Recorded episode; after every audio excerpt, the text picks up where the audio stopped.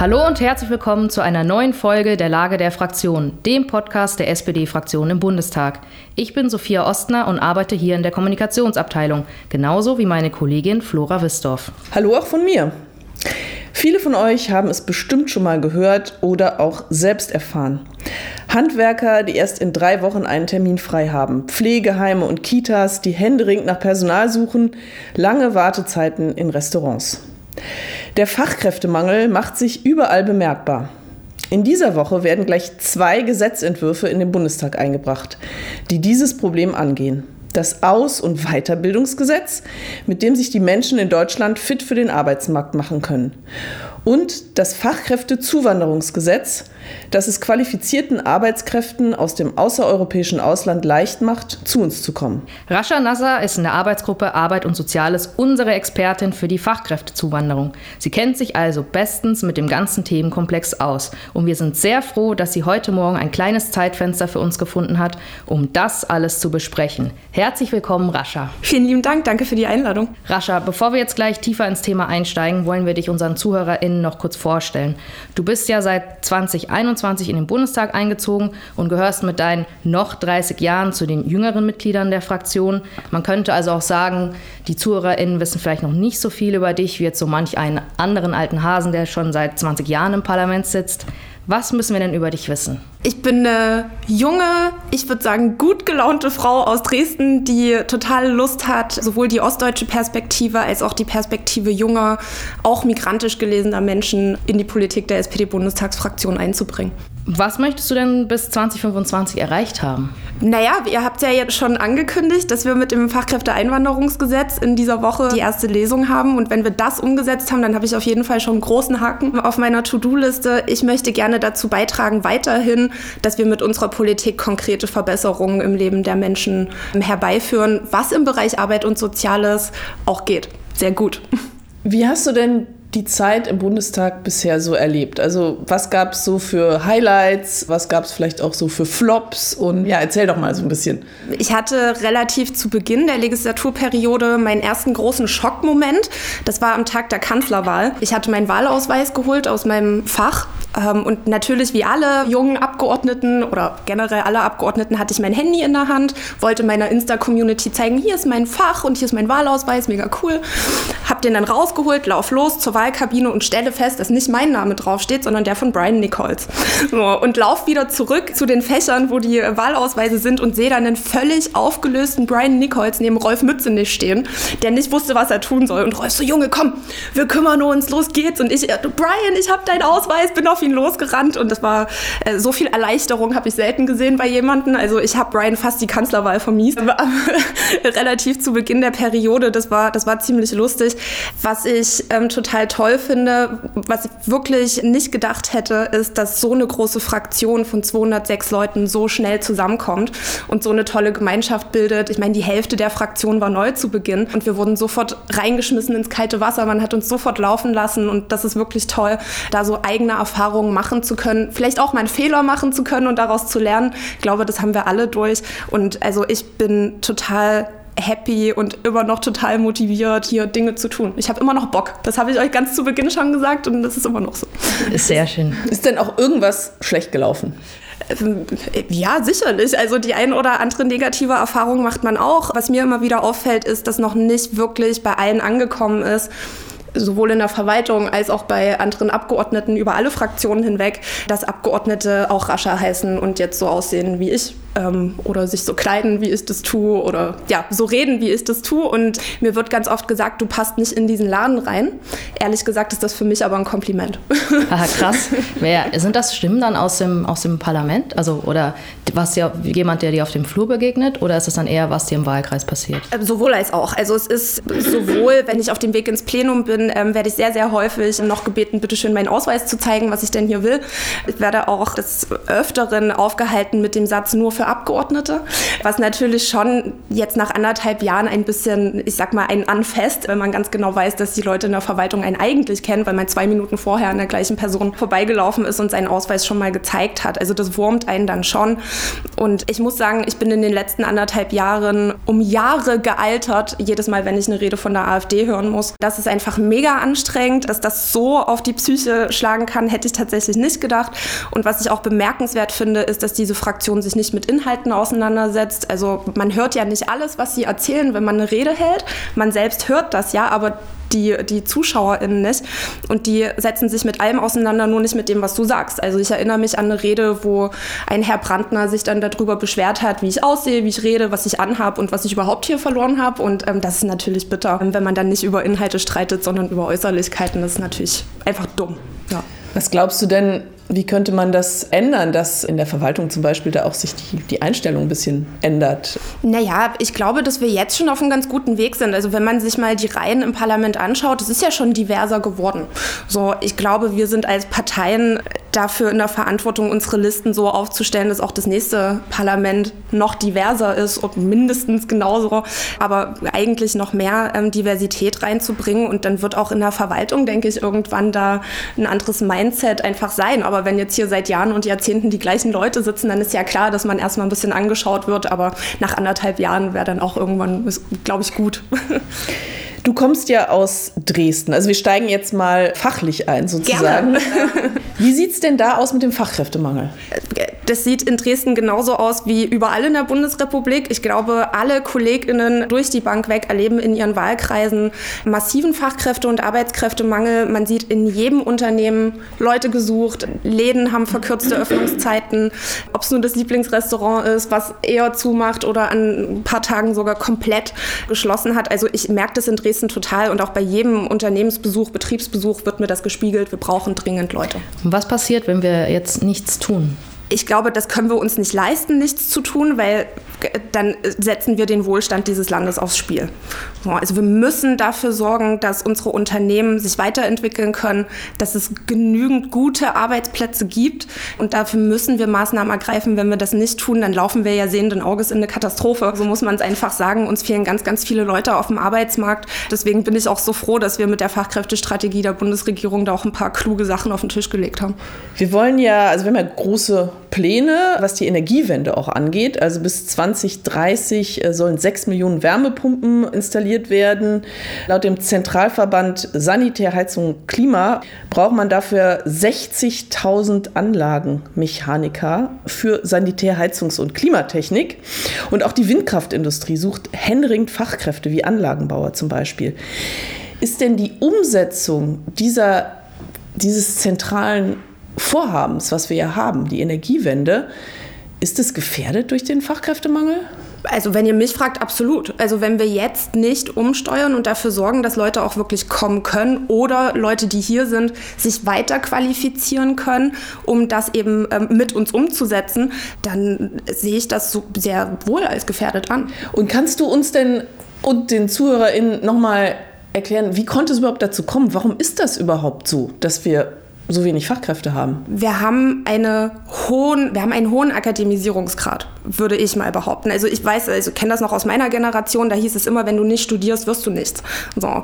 Bei uns war auch immer das Handwerk eher schlecht angesehen. Bei uns wollte niemand eine Ausbildung machen, weil natürlich auch die Vergütung jetzt nicht so super war in allen Bereichen und du einfach mm, in die Wiege gelegt bekommen hast, dass wenn du studierst und einen Abschluss machst, du auf jeden Fall gutes Geld verdienen wirst. So, jetzt habe ich im Osten außerdem noch noch das Problem, ich habe weniger Betriebe, die ausbilden und jetzt auch gerade sehr, sehr viele Betriebe, die in den nächsten Jahren übergeben werden, wo aber der Nachwuchs fehlt, weil meine Generation sehr viel weggezogen ist, rüber in den Westen, wie man bei uns sagt, weil da gab es die besseren Jobs, da gab es die bessere Perspektive, da gab es den höheren Lohn. Und was wir eben jetzt sehen, ist, dass viele Leute auch den deutschen Arbeitsmarkt verlassen, in andere Länder gehen und dass viel weniger Leute nachkommen, als es eigentlich nötig wäre. So, und wir kommen ja ja aus einer Situation, wo wir eine hohe Beschäftigung hatten. Und jetzt ist es aber so, dass wir die Transformationsprozesse so ein bisschen verpennt haben, wenn ihr mich fragt. Also wir sind der, der Dynamik hinterhergelaufen. Wir sind nicht in, in das proaktive Agieren gekommen, sondern wir haben immer reagiert. Und jetzt sind wir an einem Punkt, wo wir eben sehen, wenn wir jetzt nicht nachsteuern und jetzt nicht kluge Maßnahmen ergreifen, dann werden wir diese Lücke auf Dauer nicht schließen können. Wir haben zwei Millionen junge Menschen ohne Abschluss. Wir brauchen 400.000 Leute pro Jahr aus dem Ausland, die kommen. Viel zu viele Frauen arbeiten in Teilzeit oder unter ihren Qualifikationen. Auch das hat Gründe, wo wir auch rangehen müssen. Und jetzt, wo wir das erkannt haben, ist es dringend ähm, an der Zeit, da auch nachzusteuern. Du hast gerade gesagt, wir haben zwei Millionen junge Menschen ohne Abschluss. Es soll jetzt ja auch das neue Aus- und Weiterbildungsgesetz kommen. Da steckt ja auch die Ausbildungsgarantie unter anderem drin. Ist das was, womit man da gegensteuern kann? Wird das was bringen? Also du hattest ja auch gesagt, viele Betriebe bieten gar keine Ausbildung mehr an. Müssen sie das dann jetzt zukünftig oder wie läuft das? Die Ausbildungsgarantie garantiert jungen Menschen einen Rechtsanspruch auf einen Ausbildungsplatz. Das ist sehr, sehr wichtig, weil viel zu viele junge Menschen keinen Ausbildungsplatz gefunden haben. Dass wir ihnen jetzt diesen Rechtsanspruch mit auf den Weg geben, ist, glaube ich, richtig. Gerade wenn wir eben sehen, dass wir zwei Millionen junge Menschen ohne Abschluss haben. In diesem Aus- und Weiterbildungsgesetz stehen aber noch weitere weitere Dinge drin, die super wichtig sind. Das ist zum Beispiel das Qualifizierungsgeld auch. Also wenn wir jetzt den Weiterbildungsteil uns anschauen, da steht ein Qualifizierungsgeld für die Unternehmen drin. Wir fördern quasi Unternehmen mit diesem Geld, damit sie ihre Leute weiterbilden können in dieser sich so rasant wandelnden Arbeitswelt, damit sie auch ihre Leute halten, weiter qualifizieren und sich selbst auch halten können und ihr Unternehmen weiter aufbauen können. Und ich halte das für total wichtig. Hubertus Heil hat ja auch das Ziel ausgegeben, die Bundesrepublik Republik Deutschland zur Weiterbildungsrepublik zu machen, finde ich super. Wenn wir jetzt noch mal über die Bildungszeit tatsächlich reden könnten, ähm, würde ich mich noch mehr freuen. Aber ich glaube, das wird im parlamentarischen Prozess schon noch mal Thema werden. Wenn ihr euch jetzt fragt, was zur Hölle ist denn dieses parlamentarische Verfahren, kein Problem, wir erklären es euch eben in aller Kürze. In der Regel ist es nämlich so, dass MinisterInnen einen ersten Gesetzentwurf vorschlagen. Der wird dann als nächstes von den Kabinettsmitgliedern, also der Bundesregierung, wenn sie ihn gut finden, beschlossen. Solche Meldungen kennt ihr vielleicht auch aus der Tagesschau, also Bundesregierung beschließt XY. Dann kommt der Gesetzentwurf in den Bundestag und nach einer ersten Debatte im Plenum geht es in den Fachausschüssen an die Details. Und an diesem Punkt befinden wir uns gerade mit dem Fachkräfteeinwanderungsgesetz.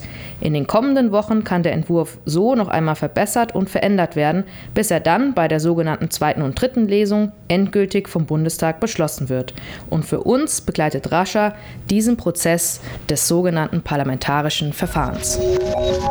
Und genau, also Bildungszeit ist der Anspruch Anspruch für ArbeitnehmerInnen, sich während des Jobs noch weiterbilden zu können, sich weitere Kompetenzen und Skills aneignen zu können, ohne dafür Urlaub nehmen zu müssen. Also, dass man im Job auch ein paar Tage sich frei nehmen darf, um da eben sich selbst auch weiterzubilden. Die Möglichkeit, dass sich Arbeitnehmer weiterbilden können und das quasi selbst entscheiden können, ich, ich möchte jetzt gern diesen Kurs machen, um mich besser zu qualifizieren, das hat also nichts mit dem Qualifizierungsgeld oder der Förderung der Weiterbildung zu tun. Das ist in diesem Gesetz noch nicht enthalten dann? Genau. Also der, der Punkt der, der Bildungszeit ist jetzt in diesem Gesetzentwurf noch nicht enthalten. Wir gehen jetzt in die erste Lesung und dann schauen wir mal, ob die zuständigen KollegInnen Jens Peik und Nathalie Pavlik, die wirklich, ähm, glaube ich, die Besten sind an der Stelle, um das zu verhandeln, das vielleicht nochmal aufrufen und dann hoffen wir doch, dass sie Erfolg dabei haben ähm, und sich durchsetzen beim Koalitionspartner.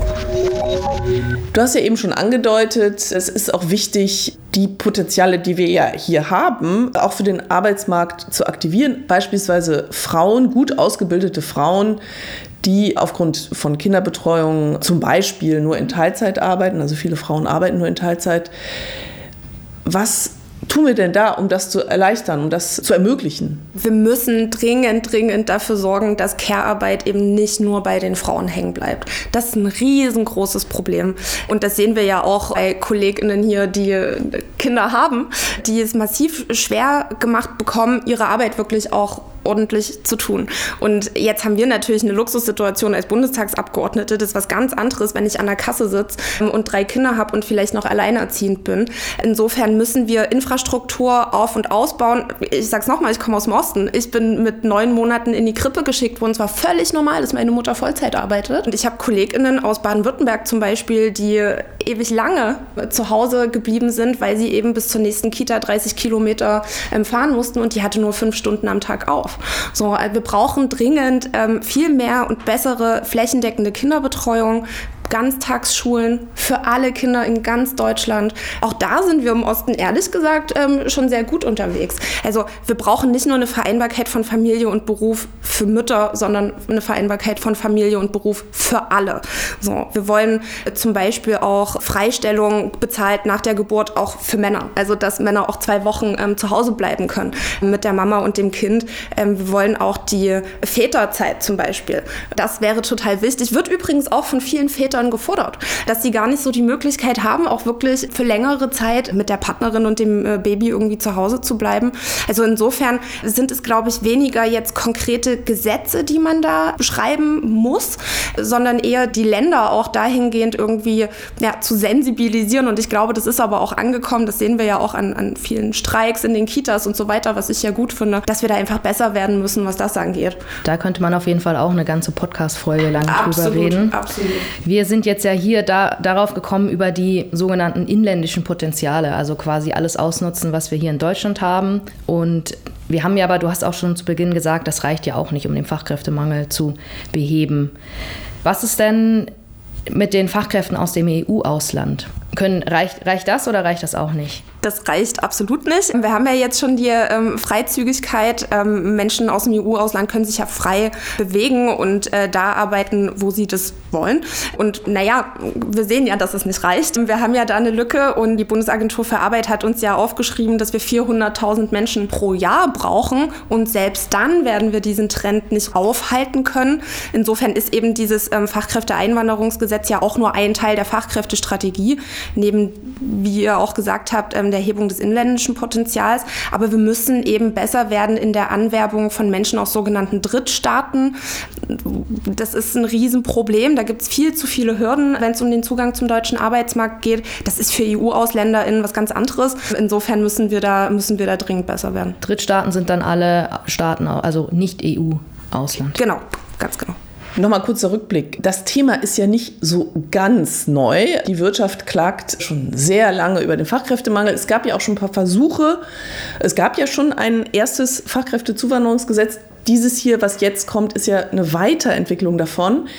Aber das war halt bisher nicht so der große Wurf. Also es war zwar immer klar, hier Kanada, USA, die machen es viel besser und ähm, das ist wirklich ja nichts, keine neue Erkenntnis. Mhm. Warum hat das so lange gedauert. Das stimmt. Es ist eine Weiterentwicklung des, des bestehenden Fachkräfteeinwanderungsgesetzes. 2019 hat die SPD mit der Union so ein Gesetz schon mal gemacht. Es hat aber leider nie die Wirkung entfaltet, die es entfalten sollte. Jetzt gehört zur Wahrheit auch dazu, dass Corona dazwischen gekommen ist. Aber auch in dem ersten Fachkräfteeinwanderungsgesetz gab es zu viele Hürden. Also was die Union verstanden hat, ist, dass es klug ist, wenn IT-SpezialistInnen ähm, ohne große Deutschkenntnisse hier gleich einsteigen können, weil die IT-Branche das braucht okay, geschenkt. So, aber viel mehr stand da ja auch nicht drin, außer der blauen Karte EU und so weiter. Und wir entwickeln das jetzt alles weiter. Also wir, es, es gibt ein bestehendes Gesetz, das wir weiterentwickeln und zwar ohne ideologische Scheuklappen. Und ich bin der festen Überzeugung, dass es auch diese Koalition gebraucht hat, also ohne die Union. Das ist übrigens auch das Beste an der Ampel, dass die Union nicht mehr mitspielt. Und insofern haben wir jetzt die Chance, auch wirklich kluge Dinge zu tun. Wie gesagt, ohne diese ideologischen Scheuklappen. Und ehrlich gesagt, letzter Punkt dazu. Wir entwickeln auch was weiter, was immer schon zu Deutschland gehört hat, nämlich Arbeitsmigration. Also dieses Land gäbe es so nicht, wenn wir nicht ständig Leute aus dem Ausland gehabt hätten, die uns dabei geholfen haben. Was sind denn die ideologischen Scheuklappen?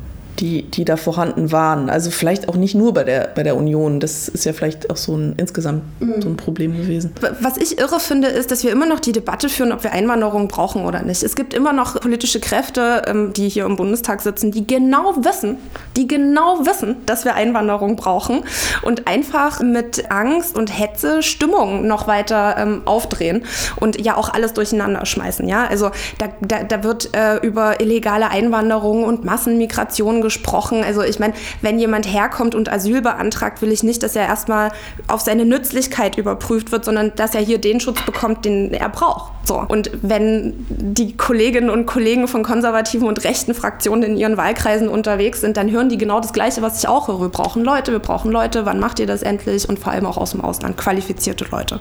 So. Und was eben die Konservativen da an Scheuklappen haben, ist eben genau das. Also Menschen aus sogenannten Drittstaaten, mir gefällt auch der Begriff überhaupt nicht Drittstaaten, ähm, können ja gar nicht so gut sein. Wir sind die Bundesrepublik Deutschland, unser Handwerk ist das Beste, wir sind die Besten auf der ganzen Welt. Wie können denn Menschen aus Eritrea, ja, zum Beispiel, so gut sein wie wir? Und das sind diese ideologischen Scheuklappen, die immer und immer wieder hochkommen. Ja, auch jetzt am Donnerstag in der Debatte, wenn wir die erste Lesung haben im Plenum, werden wir genau diesen Quatsch wieder hören. Und deswegen nochmal bin ich der festen Überzeugung, es hat diese Koalition gebraucht, weil wirklich bei allen Koalitionspartnern völlig klar ist, dass Einwanderung was Gutes ist und wir es auch brauchen und das klug machen müssen. Da steckt also auch eine ordentliche Portion Arroganz mit äh, drin, ähm, dass bei uns hier das Beste ist. Und aber auch so ein bisschen, ja, fälschlicherweise die Annahme, dass wir entscheiden können, ob jetzt die Leute kommen dürfen oder nicht. Und dann kommen sie ja automatisch. Also Anfang Februar, da ging ein Video von Christian Lindner im Netz viral, wo er vor Studierenden in Ghana gesprochen hatte und für den deutschen Arbeitsmarkt geworben hatte und da einen ziemlichen Korb kassiert hatte. Haben wir uns für attraktiver gehalten, als wir sind? Ja, absolut. Absolut. Also das ist sowieso so eine Mentalität, wir sind die Deutschen und wir sind Deutschland und alle wollen zu uns. Gegenteil ist der Fall. Wir sehen ja auch, wenn man sich mal anschaut, äh, wo wir rangieren, ist das sehr, sehr weit unten in der Liste der, der Zuwanderungsländer oder wo Menschen gerne hingehen. Und jetzt gehört ja zur Wahrheit auch dazu, dass irgendwie 100 Millionen Menschen auf dieser Welt Deutsch sprechen. Alleine 83 von denen sind schon da. So, also das ist halt, ist halt ein Problem. So, und jetzt hat man endlich verstanden und deswegen bin ich auch sehr froh und ich bin das größte Hubertus Heil Fangirl. Ich sage das gerne auch in diesem Podcast, dass wir einen Bundesarbeitsminister haben, der einfach von der Fachkraft ausdenkt. Ja, also die, die, die Absenkung der Sprachbarrieren. Super wichtig. Also wir können nicht verlangen, dass Leute mit einem abgeschlossenen Germanistikstudium, um es mal übertrieben auszudrücken, irgendwie zu uns kommen und sie so Deutsch sprechen, wie wir das jetzt hier miteinander tun. Kannst du bitte uns erklären, was genau wird denn jetzt anders? Was sind die wichtigsten Punkte, die es jetzt erleichtern sollen, dass vielleicht doch ein paar mehr Fachkräfte aus sogenannten Drittstaaten kommen als bisher? Die Weiterentwicklung des Fachkräfteeinwanderungsgesetzes besteht aus drei Säulen. Wir haben die erste Säule, das ist die Fachkräftesäule. Das umfasst im Prinzip diese blaue Karte EU. Die, das ist nichts Neues, das war auch im letzten Fachkräfteeinwanderungsgesetz. Was genau ist die blaue Karte EU? Die blaue Karte EU ist eine Zugangsberechtigung für AkademikerInnen. Es soll jetzt aber auch erweitert werden, auch für ja, nicht reglementierte Berufe, also wofür man keine akademische Ausbildung braucht. Und es sollen auch Menschen, die einen anerkannten Schutzstatus in der EU haben, also vielleicht geflüchtet sind zu uns und einen anerkannten Aufenthaltstitel haben, die sollen auch Zugang zu dieser Karte bekommen, wenn sie die nötige Qualifikation haben, ein abgeschlossenes Studium und so weiter.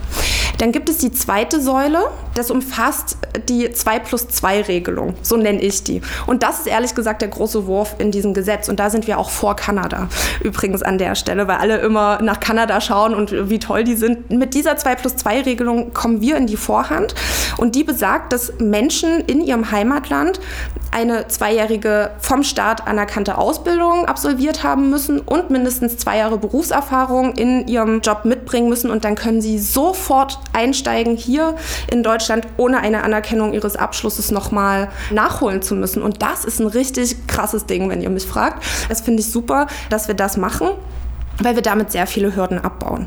Und dann gibt es noch die dritte Säule, da kommt dann die Chancenkarte ins Spiel mit dem Punktesystem, die eben auch dafür sorgen soll, dass Menschen, die vielleicht noch nicht die wahnsinnig äh, tollen Qualifikationen haben, trotzdem Chancen bekommen, zu uns zu kommen und dann eben hier sich im Job weiterzubilden und zu qualifizieren. Was da ganz wichtig ist, für mich ist die Anerkennungspatenschaft, finde ich ganz toll. Da können ähm, Unternehmen mit dem Herkunftsland ähm, ja, Patenschaften abschließen und sagen, wir nehmen diese Person bei uns auf. Ab Tag 1 kann sie bei uns arbeiten und ich verpflichte mich als Unternehmen dazu, die ähm, Zusatzqualifikation on the job der Person quasi nachzuholen. Dieses Punktesystem, diese Chancenkarte, wie kann ich mir das genau vorstellen? Also, was für, wie, womit kann ich Punkte sammeln? Also, kann ich jetzt zum Beispiel sagen, meine Deutschkenntnisse, Qualifikation wahrscheinlich auch, aber kein Muss, so wie ich das verstehe. Arbeitserfahrung vielleicht, also was, womit kann ich die Punkte sammeln? Wie funktioniert das genau? Wie du schon gesagt hast, da geht es um vielleicht schon Sprachkenntnisse, Berufserfahrung, da geht es um das Alter. Und der Punkt Deutschlandbezug, ähm, den ich relativ lustig finde. Ich, niemand hat mir bisher erklärt, was das bedeutet. Und ich muss auch sagen, dass ich die meisten Fragen bei dieser Chancenkarte habe. Und da wird auch im parlamentarischen Prozess, bin ich der festen Überzeugung, auch die eine oder andere ähm, Debatte zu führen sein, weil auch da tatsächlich jetzt, so wie es jetzt im Gesetzentwurf steht, äh, der Zugang zur Chancenkarte überhaupt einsteigen zu können in das Verfahren noch relativ hoch ist. Besonders wenn wir schauen, dass das ja eigentlich den Zugang für Leute bieten soll, die noch nicht so die krassen Qualifikationen haben, müssen wir da eigentlich die Hürden noch mehr absenken. Jetzt, wie es jetzt im Gesetzestext steht, ist es noch ein bisschen sehr bürokratisch und ich habe tatsächlich auch noch das eine oder andere Fragezeichen im Kopf, wenn es um diese ja, Kategorien geht in der Chancenkarte. Also ich finde sie schwer operationalisierbar. Was sind das für Kategorien? Ja, eben das, das Alter, Sprache, Deutschlandbezug und so weiter. Welche Qualifikation habe ich vielleicht schon? Für mich ist auch noch nicht ganz klar, wer das eigentlich prüft. Welche Institution kommt denn da an der Stelle ins Spiel? Das wird jetzt unsere Aufgabe sein als Parlamentarier in, im Prozess jetzt da nochmal eben für Klarheit zu sorgen und im besten Fall dafür zu sorgen, dass wir keine Bürokratiemonster aufbauen, weil das wollen wir eigentlich vermeiden. Also insbesondere bei den Qualifikationen nochmal die, die Hürden senken. Habe ich das richtig verstanden? Genau, also wir wollen ja auch so ein bisschen mehr auf Soft Skills gehen. Was bringen denn die Menschen schon an Kompetenzen mit, die man jetzt vielleicht nicht unbedingt in der Ausbildung erlernt, sondern was, was haben sie denn vielleicht schon für Erfahrungen gemacht, die sie einbringen können bei uns, wo wir vielleicht in einer, in einer Zusatzqualifikation sechs, neun, zwölf Monate meinetwegen nach deutschen Standards ähm, weiter qualifizieren können, aber sie eben schon die Soft Skills, so nennt sich das, äh, mitbringen an der Stelle, um das auch wirklich umsetzen zu können. Genau. Also wir schauen mit dem neuen Gesetz weniger auf formale Zeugnisse und mehr darauf, was eine Person wirklich kann und welche Potenziale sie hat. Ja. Ich würde mit dir gerne nochmal darüber sprechen, über das Thema, dass es jetzt nicht unbedingt nur reicht, wenn wir die Hürden senken, sondern wir müssen ja auch an für sich attraktiver werden für Fachkräfte. Also du kommst ja aus dem Osten, aus Sachsen, da ist es natürlich auch nochmal ein verschärftes Problem, da ist die AfD ziemlich stark wie sehr schreckt das denn Fachkräfte aus dem Ausland ab und, und was wird da dagegen getan? Also wie schafft man es, dass da die Leute nicht schon von vornherein sagen, nee, da gehe ich niemals hin? Das ist ein Riesenproblem und ich erinnere mich, ich habe an der TU Dresden gearbeitet, in der Pressestelle, als Pegida das erste Mal gelaufen ist, Ende 2014. Und dann ging es ja relativ schnell, dass da irgendwie 40.000 Leute in der Dresdner Innenstadt unterwegs waren und sich auf die Straße gestellt haben gegen Einwanderung. Und wir haben in dem Jahr einen massiven Einbruch der Studierendenzahlen aus dem Ausland gehabt. Weil natürlich, wenn ich weiß, dass da die AfD und Co. so riesig sind, habe ich ja jetzt nicht unbedingt große Lust, ausgerechnet dahin zu gehen. Und das ist das Problem. Ich sage es nochmal, wir führen eine Debatte darüber, ob wir Einwanderung überhaupt brauchen und ob das was Gutes ist. Wenn ich jetzt aus dem Ausland auf Deutschland schaue, denke ich mir, Halleluja, dann gehe ich nach Kanada. Was will ich denn in Deutschland? Und das ist wirklich ein Problem. Insofern ärgert es mich auch, dass wir im demokratischen Spektrum Hallo, liebe Union, Debatten führen, die unterirdisch sind. Also die, die Union bedient die Narrative der AfD, kippt komplett nach rechts und das ist einer demokratischen Partei eigentlich nicht würdig. Und ich finde, wir brauchen auch eine anständige, konservative Oppositionskraft, aber das, was sie tun, ist nicht anständig. Und wenn wir uns im demokratischen Spektrum so behaken, ja, dann weiß ich nicht, wie wir es schaffen wollen, die gesamte Gesellschaft die Gesellschaft in Anführungsstrichen auf diesem Weg mitzunehmen.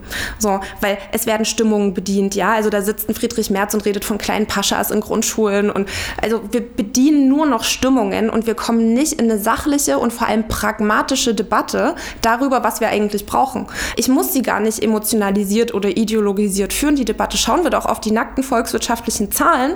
So, dann sehen wir doch, dass wir das brauchen und dass das ein ganz, ganz wichtiger Aspekt ist der Aspekt der Einwanderung, um unseren Wohlstand zu sichern. Und das verstehen auch Konservative, das verstehen auch liberale Unternehmer. Und warum wir da immer noch diskutieren, verstehe ich nicht. Und ganz ehrlich, dann wundert es mich auch nicht, wenn wir Probleme haben, Leute herzuholen. Und ehrlich gesagt, das ist auch ein Punkt, der mich sehr beschäftigt. Bin ja auch stellvertretende Sprecherin der AG Migration und Integration der SPD-Bundestagsfraktion. Wir schieben Menschen ab, die vielleicht hier eine Ausbildung gemacht haben und werben gleichzeitig im Ausland, sogar in den Herkunftsländern derjenigen, wo wir abschieben, ob die Leute bitte zu uns kommen. Also wir müssen auch dringend an die Arbeitsverbote ähm, ran, haben wir uns auch im Koalitionsvertrag aufgeschrieben. Das ist ein großes, großes Problem. Und dann braucht man sich auch nicht wundern, wenn Leute drei oder noch öfter darüber nachdenken, ob sie überhaupt zu uns kommen wollen. Glaubst du denn, die Mehrheit der Deutschen sehen ihr Land als Einwanderungsland? Ich hoffe es. Ich hoffe es, weil dieses Land immer schon von Einwanderung profitiert hat. Egal in welche Epoche man schaut, man wird immer Menschen finden, die aus dem Ausland gekommen sind, um, um dieses Land mit aufzubauen. Ich hoffe es, aber ich will auf jeden Fall meinen Beitrag dazu leisten, dass es irgendwann keine Debatte mehr ist. Was sagst du den Menschen vor Ort in Dresden? Da wird es ja bestimmt auch einige geben, die auf dich zukommen und sagen, ja, aber wenn mir jetzt mehr Leute aus dem Ausland kommen, dann ist das Konkurrenz für mich und dann finde ich keinen Job mehr. Was sagst du denen? Diese Debatte habe ich tatsächlich noch kein einziges Mal geführt in den letzten anderthalb Jahren, was mir zeigt, dass wir auf dem richtigen Weg sind, weil also, diese Debatte gibt es einfach nicht, tatsächlich. Also, Aber davor schon, also du stellst ja sozusagen eine, eine Veränderung fest.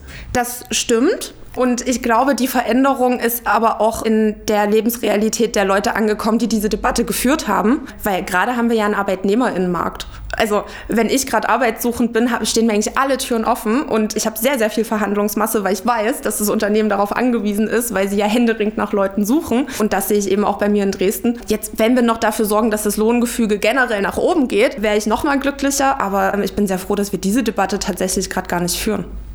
Wir kommen jetzt schon langsam leider zum Ende, denn ähm, du hast uns ja vorher gesagt, du musst gleich in den Ausschuss, wo es auch unter anderem um diese ganzen Themen geht. Gibt es von deiner Seite aus noch was, wo du jetzt sagst, ah, Mist, das wollte ich unbedingt noch loswerden, bin ich jetzt aber noch nicht dazu gekommen? Dann wäre das jetzt deine Minute. ähm, Nee, ich habe alles rausgeballert, was ging. Sehr gut. Wir nehmen jede Menge mit hier von dem Podcast. Vielen Dank. Ich nehme mit, wir brauchen an allen Ecken und Enden Fachkräfte. Das ist jetzt erstmal nichts Neues. Ähm, die Debatte kennen wir auch schon länger. Aber es passiert jetzt jede Menge. Also es passiert jede Menge dafür, dass wir mehr aus dem Potenzial hier rausholen mit dem Außen- und Weiterbildungsgesetz und aber auch, dass wir mehr Arbeitskräfte ins Land reinholen mit dem Einwanderungsfachkräftezuwanderungsgesetz und da eben weniger formale Zeugnisse und mehr auf Potenzial, was die Leute schon mitbringen, schauen. Ich denke, da sind wir auf einem guten Weg. Vielen Dank schon mal und wir sind gespannt, was ähm, da noch weiter passiert. Ja, ich wollte nur mal sagen, also ich fand jetzt auch besonders interessant, dass du gesagt hast, dass du solche Debatten vor Ort gar nicht mehr so viel führen musst, also um die Bedrohung von Menschen aus dem Ausland. Das nehme ich auch noch so mit. Das finde ich eine ziemlich erfreuliche Nachricht, ehrlich ja. gesagt. Also wir bedanken uns bei unserem Kollegen Mike Reichert der heute die Technik gemacht hat und äh, bedanken uns natürlich auch bei unseren ZuhörerInnen. Schön, dass ihr dabei wart. Wenn euch die Folge gefallen hat, dann empfehlt sie doch bitte weiter und wenn ihr künftig keine Folge mehr verpassen wollt, dann abonniert die Lage der Fraktion in eurer Podcast-App. Macht's gut und bis zum nächsten Mal. Vielen Dank, Rascha. Dankeschön. Ciao, schöne Woche noch.